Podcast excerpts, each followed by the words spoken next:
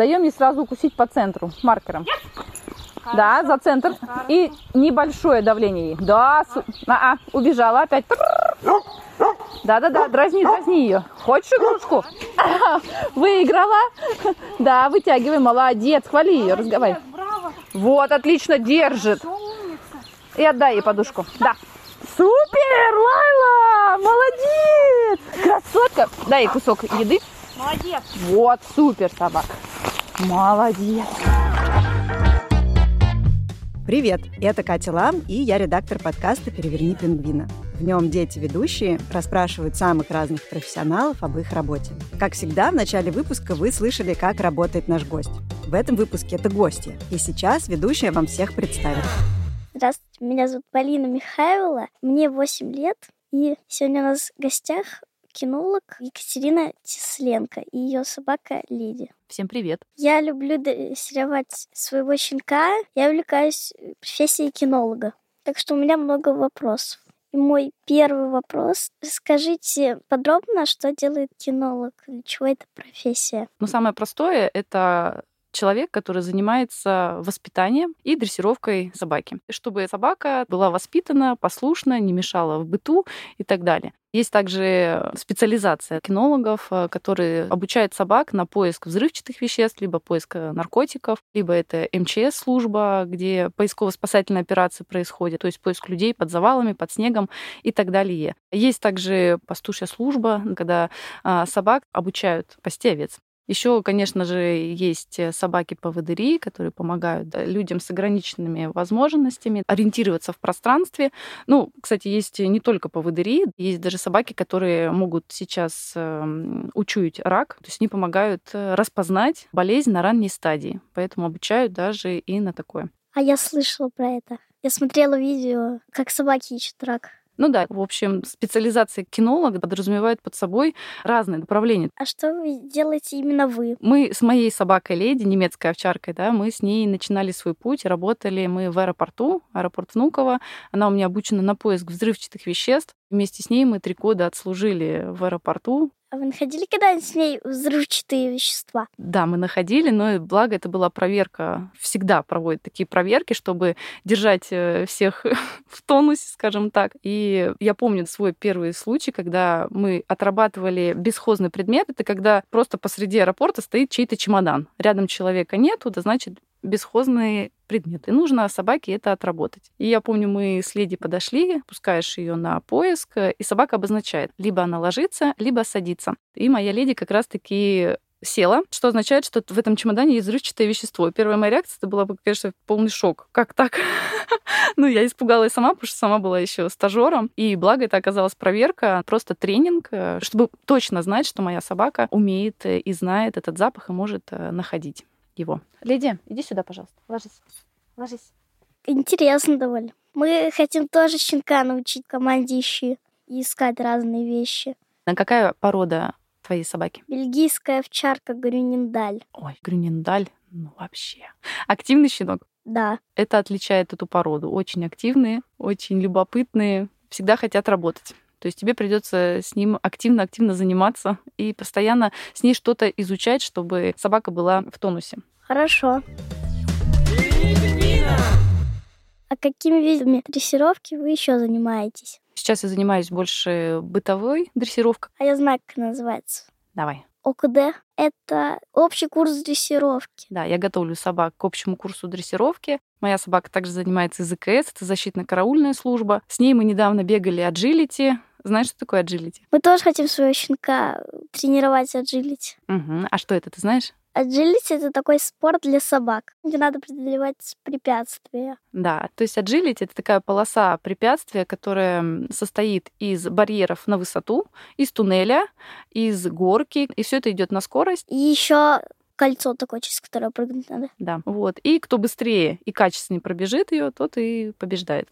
Также готовлю собак я на испытание, называется это БХ. Это переводится как собака-компаньон. Это просто тоже испытание на послушание. Что должна уметь собака-компаньон? Ну, на этом испытании больше проверяется послушание собаки в рядовости. Это когда собака идет рядом с человеком в полной концентрации. Что значит, что собака заинтересована во владельце, она на него смотрит, она отслеживает 100% все его движения на поводке, без поводка. И также там идет проверка на выдержку. Что такое выдержка? Когда мы с собакой говорим сидеть, отходим на какую-то дистанцию, и собака должна остаться на этом месте и так далее. А ваша собака все это умеет делать, что вы перечислили? Да, моя собака сдала и общий курс дрессировки, и собаку-компаньон. Она уже взрослая дама, шестилетняя, знает фундамент на сто процентов. Вам приходят собаки, которые не слушаются. Вы можете исправить их поведение? Да, я думаю, что в 90% к нам приходят те, кто не слушает своих владельцев. И да, конечно же, мы можем это поведение исправить. Самое такое, наверное, банальное — это нет подзыва. Это когда я собаку зову, и собака такая, ну, я не пойду. Почему? Потому что никогда это не закреплялось. Что значит не закреплялось? Значит, э, я когда подозвала собаку, что ты ее подозвала? Посадила на поводок, пошла домой. А зачем тогда мне к тебе подбегать? То есть собака не понимает выгоды. И все. А веселье с другими собаками закончилось. Что сделать, чтобы это исправить? Берем с собой вкусной еды, берем игрушечку. Отпустив собаку, ты ее подзываешь и угощаешь ее всегда вкусняшкой. И у собаки возникает мотивация. О, класс, я подбежала к своему владельцу, мне дали вкусняшечку, похвалили еще. То есть я дала эмоции. Какой ты молодец, ты просто Нобелевскую премию получил, ты ко мне прибежал. Супер пес погладила, тут если еще игрушку дала, то все для собаки это счастье. И у собаки возникает желание. То есть я подбегаю к хозяину, и здесь круто, с тобой классно. И вот подзыв сделан. Но иногда владельцы говорят, ну я же ее похвалил. Я говорю, ну вот если ты работу работаешь, и тебе в конце года говорят, там, Сидоров, премия 50 тысяч, а вот вам, Иванов, спасибо. как ты будешь работать в следующем году? Ну, явно, что Сидоров с 50 тысячами премии будет работать лучше, чем ты сказал спасибо. То же самое и с собаками. Почему спасибо мне должно быть достаточно? Для нее зарплата, для нее награда — это еда, это игра. И поэтому заплатите собаке. Какими породами вы работаете чаще всего? И есть такое, что породы сильно отличаются, то как с ними работать? Конечно, безусловно, отличаются породы и по подходу к ним, а, и по взаимодействию с человеком. Мне вот больше попадаются немецкая овчарка, бельгийские овчарки, а, ричбеки, спаниели, корги очень а, слабо тренируются, скажем так. Это охотничьи породы, вот бигли, и подход действительно разный. Вот, например, немецкие овчарки, вот бельгийские овчарки, австралийские овчарки, они очень направлены на человека, они хотят взаимодействовать с человеком, и поэтому обучать их намного проще, например, чем борзых, э, бигли или алабаев, потому что испокон веков овчарок э, всегда выводили для того, чтобы они были направлены на человека, не агрессивные, быстро обучались, э, и поэтому с ними найти язык намного проще. А вот, например, даже с теми уже борзыми, они охотники, в них воспитывалась и ценилась больше такая самостоятельность, быстро принимать решения, гнать либо лесу, либо за кроликом. А, поэтому вот эта вот самостоятельность мешает идти на контакт с человеком и слушать его на 100%. Но подход и ключик э, можно найти к любой собаке. Это, конечно же, положительное подкрепление. Вообще положительное подкрепление делает чудеса. Положительное подкрепление это что? Это похвала в виде, это может быть э, лакомство, которое мы используем, а, либо это игрушка, мяч, веревка, пулер. И социальное подкрепление, это значит, когда мы говорим собаке, ты молодец, и гладим ее, да, то есть тактильное. То есть вот это такой фундамент, на котором вообще строится дрессировка. То есть ну, мы поощряем ее пищей, поощряем игрой, поощряем лаской. И это называется положительное подкрепление. А с чего вы начинаете дрессировку собаки? Щенка? Вообще в щенке важно развить пищевую мотивацию, игровую мотивацию и социальную мотивацию. То есть, чтобы собака желала с нами общаться. То есть собаки не будут делать что-либо только потому, что мы их купили, или только потому, что мы их кормим, или то, что мы их любим. Нет, они хотят что-то заработать. А что собаки любят э, больше всего? То есть без чего собака прожить не может. Поль, как ты думаешь? Без любви. Ну, без любви жить она сможет? Сможет. Сможет. А без чего физически нельзя прожить? То есть без вот еды. без еды. Это называется пищевая потребность, и на этом строится основная дрессировка. То есть мы можем через кусочек объяснить ей то поведение, которое нам выгодно. То есть она хочет заработать кусок, хочет вот это лакомство, но ты веди себя так, как мне нужно, и тогда ты его получишь. И обычно собаки очень быстро понимают, что от них нужно, если правила ей понятны. На втором, скажем так, этапе это, конечно же, игровая мотивация. Для щенка процесс это должен быть веселым. То есть это все в процессе игры и э, легкого заработка вот этого кусочка. И мы, по сути, выстраиваем общение с собакой на то, что с нами всегда круто, с нами всегда весело. И вот хозяин это вот все для нее. То есть до года это такая задача, чтобы собаке было с тобой круто. Моему щенку плохо дается команда рядом, а у вас была которая плохо давалась? Наверное, самое сложное было ее обучить защите. Защита — это защитно-караульная служба, когда собаку мы обучаем на защиту хозяина от э, людей, которые могут тебе напасть и так далее. И вот моя леди казалась таким пацифистом.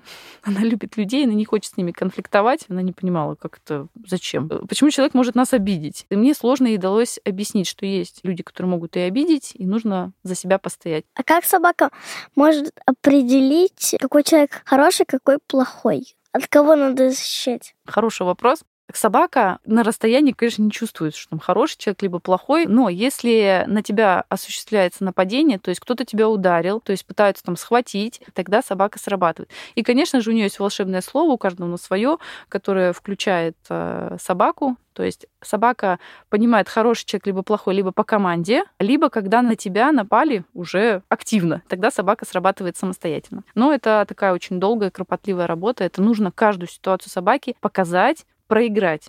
А если пистолет, то есть собаку нужно готовить к разным сценариям. А вы показывали леди плохих э, людей, которые с оружием? Есть э, такие люди, профессионалы, это называется фигурант фигурант, который играет плохих парней, которые инсценируют то, что они хотят обидеть именно тебя с собакой. И по факту они тоже являются людьми, которые обучают собаку, то есть очень осторожно показывают ей, что же нужно делать, как кусать, как держать и как бороться с человеком. То есть это тоже кинологи, просто это называется фигурант. Ну да, леди мы показывали плохих парней, но с пистолетом мы не работали, как и с кинжалом. Она работала просто на укус, то есть э, как кусать и держать этого преступника, пока ты не отойдешь на ближайшую дистанцию, либо не позовешь на помощь. Было такое, что леди вас от кого-то защитила? Были такие случаи, но больше это связано, знаете, с э, людьми в парках, которые там в нетрезвом виде, но так, чтобы она кого-то покусала по моей команде, нет, ну это и небезопасно. То есть наша задача отпугнуть, показать, что у твоей собаки есть зубы, и она может быть агрессивна. И обычно людям этого достаточно.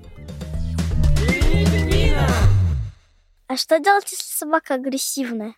Агрессия всегда основана на чем-то. То есть это либо какой-то опыт был получен с собакой негативный, то есть она могла э, быть обижена человеком, может быть, другая собака сильно покусала, либо неправильно ее воспитывали, и она не знает, например, этот мир и агрессирует на машин, на других людей. То есть это какой-то опыт. Что с этим делать? Э, ну, можем силой собаку подчинить. Но от этого подчинения не будет никакого толка. То есть слабая собака, она превратится в труса, то есть она забьется и замкнется в себе, а сильная собака, она будет с тобой конкурировать конкурировать и будет биться с тобой до последнего. Поэтому в любом случае, если собака агрессивна, мы сразу смотрим а, на нее по здоровью. То есть, может быть, что-то ее беспокоит физически, вот, а потом уже пытаемся проанализировать и найти причину вот этого поведения. Всегда находится какая-то причина, и начинаем ее выправлять. Но мы стараемся всегда идти от положительного подкрепления, то есть мы помогаем собаке справиться с этой агрессией, держать себя в лапку, то есть наша задача объяснить собаке выгоду. Тебе не выгодно проявлять агрессию. Тебе выгодно быть сейчас в лапочках, ну это мы называем, что быть спокойным, да, чтобы заработать от меня похвалу и кусочек. Как можно понять причину, если собака молчит и не разговаривает? Вот это очень хороший вопрос. На самом деле, да, когда к нам приходят э, с запросом э, клиенты, с агрессией, это начинается такой квест, потому что тебе нужно поговорить с клиентом таким образом, чтобы он не побоялся рассказать всю правду. Но у нас даже есть между кинологами такая шуточка, что все клиенты врут, и наша задача, ну, хотя бы приблизительно понять, что же все таки было с собакой, то есть как ее воспитывали, занимались ли они с ней, откуда это появилось. То есть первый источник — это, конечно же, сами хозяева. И второй источник — это наблюдение. Мы наблюдаем за собакой, мы, как кинологи, видим немножечко больше, чем обычные хозяева, потому что а, собака не говорит, но она общается с миром телом. То есть у нее есть жесты, у нее есть специальные сигналы, которые она подает миру, подает другим собакам, подает нам. И кто не знает этих сигналов, конечно, для человека непонятно. Мы можем увидеть э, мельчайшие изменения в поведении и на него правильно среагировать. И этому мы обучаем, конечно же, и владельцев. А как понимать жесты собак? Ну, на самом деле, это большая тема. То есть э, не всегда, да, виляние хвоста означает, например, что собака расположена. Если в этом разбираться, даже вот если слева направо, то собака, значит, весела, если справа налево, то это значит уже, что она, наоборот, насторожена важно. То есть это нужно прям вникать. А, нужно смотреть, в какую сторону виляет хвостом собака. Да, в какую сторону, так еще с какой динамикой, как он поднят. Это все разные сигналы для собаки. Хвост это вообще огромный сигнал. То есть если собака, например, хвост всегда прячет, значит, собака испытывает неловкость, трусость, э, то есть ей некомфортно здесь. Если же наоборот он такой трубой, шерсть дыбом, так, значит, она готова сейчас повыяснять отношения, пойти доказать, что она сильнее. Я не знала, что собаки так могут сказать хозяину языком тела. Вообще, когда шерсть дыбом у собак поднимается, они визуально хотят быть больше. Не подходи ко мне, я тут сильная, отойди от меня. Почти все породы так делают. А а шпиц у них же и так-то они такие лохматые, как они поднимают шерсть. Да, у шпица это, к сожалению, не видно. ну, у шпица активный хвост. Также они очень голосистые.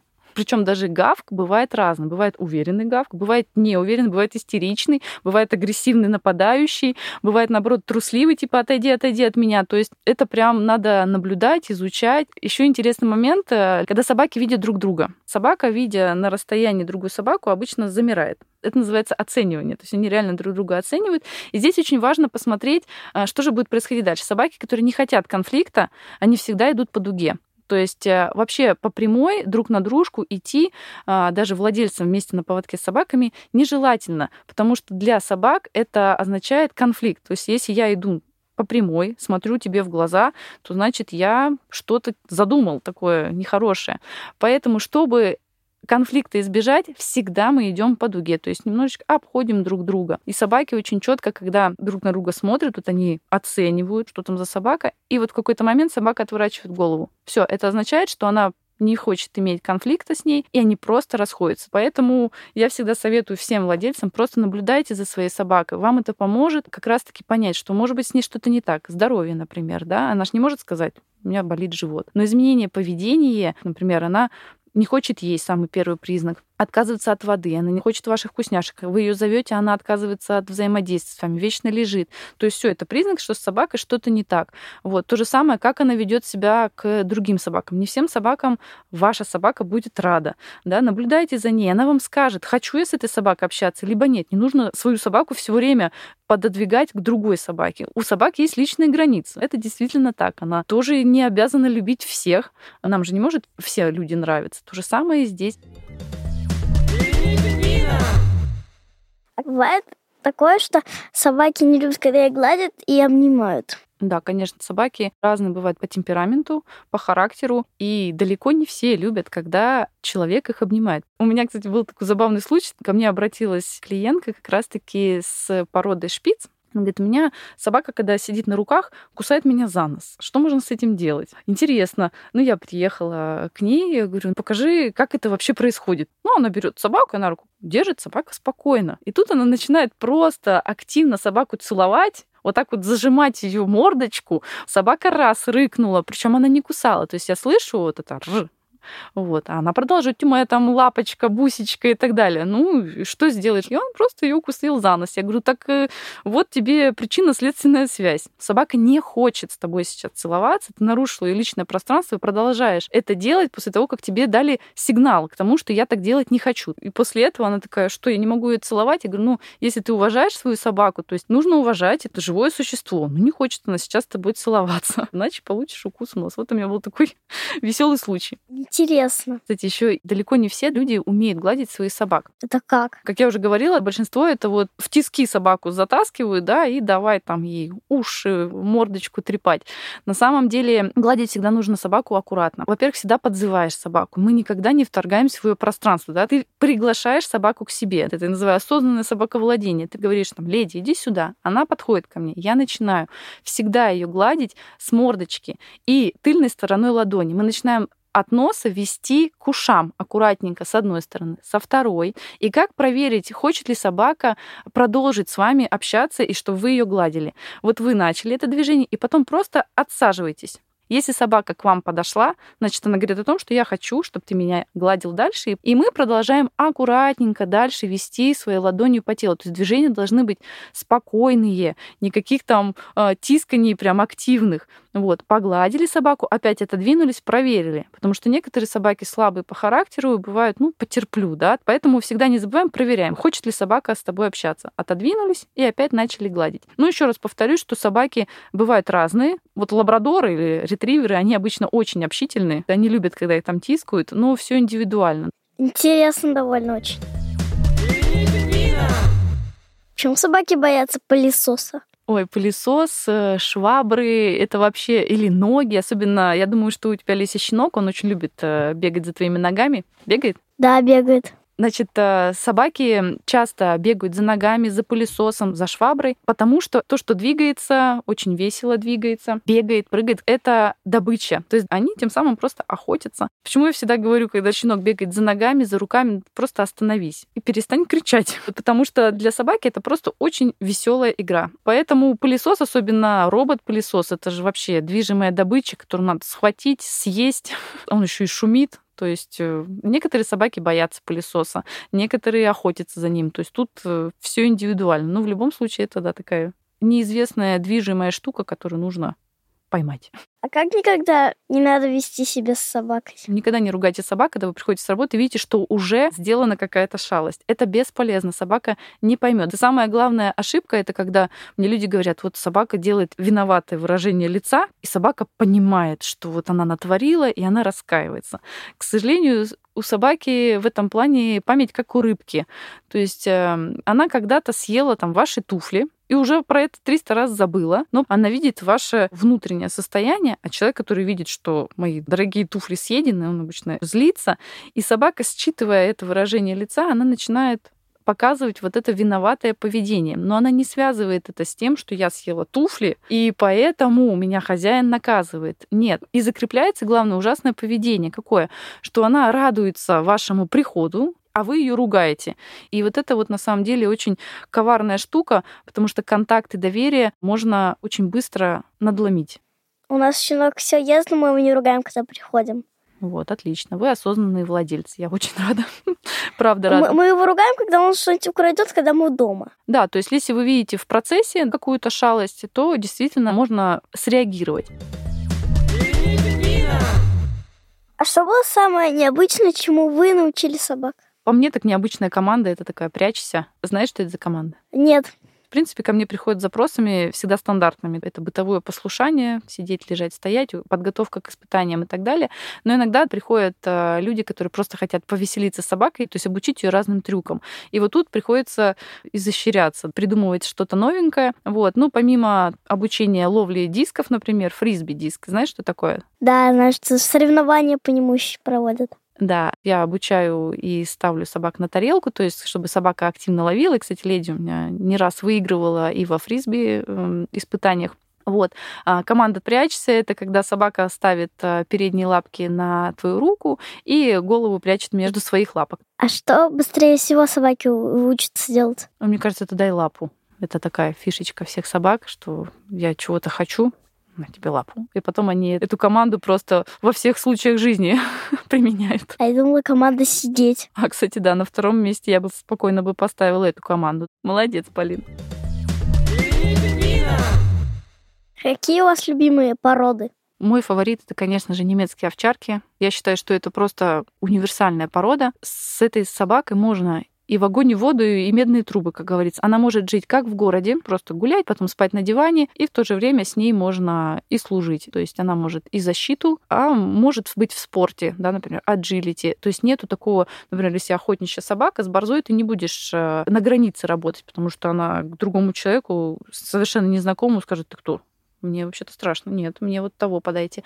А немец, он все-таки универсальный. Поэтому фаворит мой это, конечно же, немецкие овчарки. А какую породу посоветовали еще для города, кроме овчарки? Ну, на самом деле, любую собаку можно социализировать. Это совершенно не проблема. Просто процесс тренинга, процесс дрессировки. Самое важное, знаете, наверное, не то чтобы порода для города, а чтобы человек умел собаку загрузить. Что это значит? Уметь с ней общаться и занимать ее. То есть э, так для города, в принципе, могут э, практически все существовать. Вы с детства занимаетесь собаками? А, нет, к сожалению, не с детства. Я с детства мечтала всегда о собаке, но такая классическая история, что родители мне ее не разрешали. Пришлось вырасти. И вот когда я выросла, я завела себе э, свою леди. И она же напомнила мне то, о чем я мечтала очень-очень давно. То есть я с детства мечтала быть либо кинологом, либо инструктором по лошадям. Лошади это э, вторая моя любовь. И Отучилась-то я в первую очередь на учителя истории. И когда закончила университет, я купила себе собаку, леди.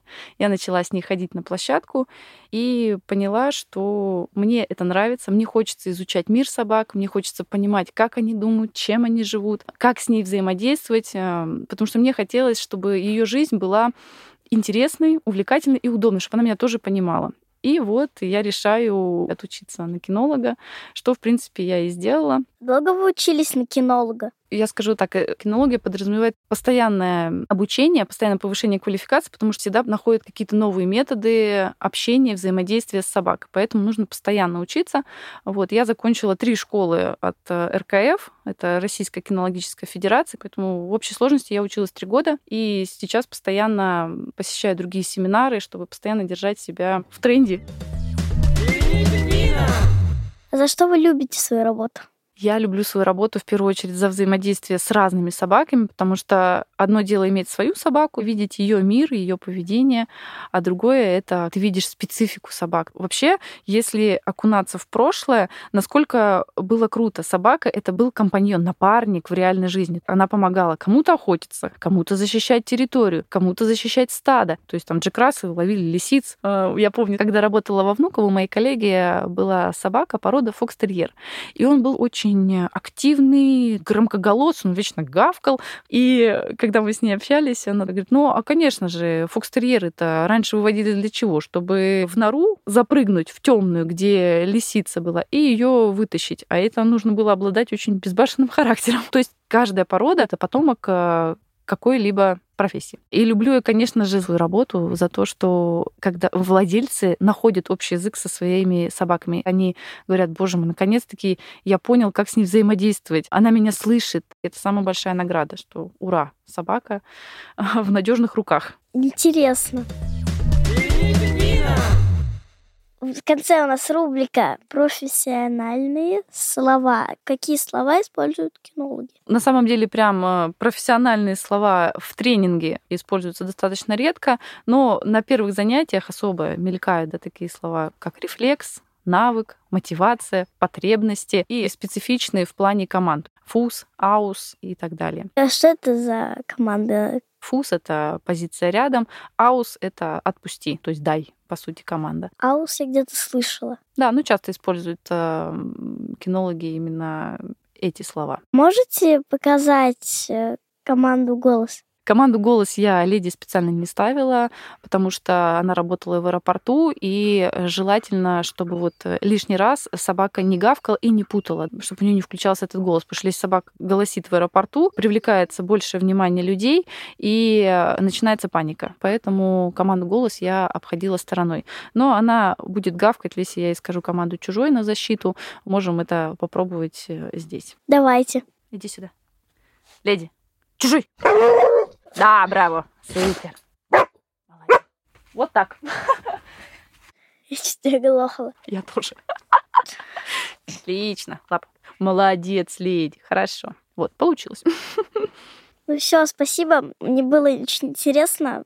До свидания. Спасибо большое, что пригласили. Мне тоже было очень приятно с тобой, Полина, общаться. Всего хорошего всем. Спасибо нашей ведущей Полине Михайловой и кинологу Екатерине Тесленко, а также ее собаке Леди. Пишите нам, о каких профессиях вы хотели бы узнать в наш чат-бот в Телеграме, который называется Hello Гусь Гусь Бот или Привет Гусь Гусь. Например, выпуск о кинологе получился благодаря вашим сообщениям. Следующий эпизод подкаста можно послушать прямо сейчас в приложении Гусь Гусь, став нашим подписчиком. А через две недели эпизод станет бесплатным и в Гусь Гусе и появится везде, где вы привыкли нас слушать. Пожалуйста, ставьте нам оценки, оставляйте комментарии в разных приложениях, рассказывайте о нас друзьям и знакомым. И спасибо всем, кто работал над этим выпуском. Звукорежиссеру и композитору Жене Миневскому, выпускающему редактору Лизе Марантиде, продюсеру Али Буслаевой, расшифровщику Кириллу Гликману, фактчекеру Алексею Броненко и студии «Чемоданов Продакшн». Меня зовут Катя Лам. До скорого!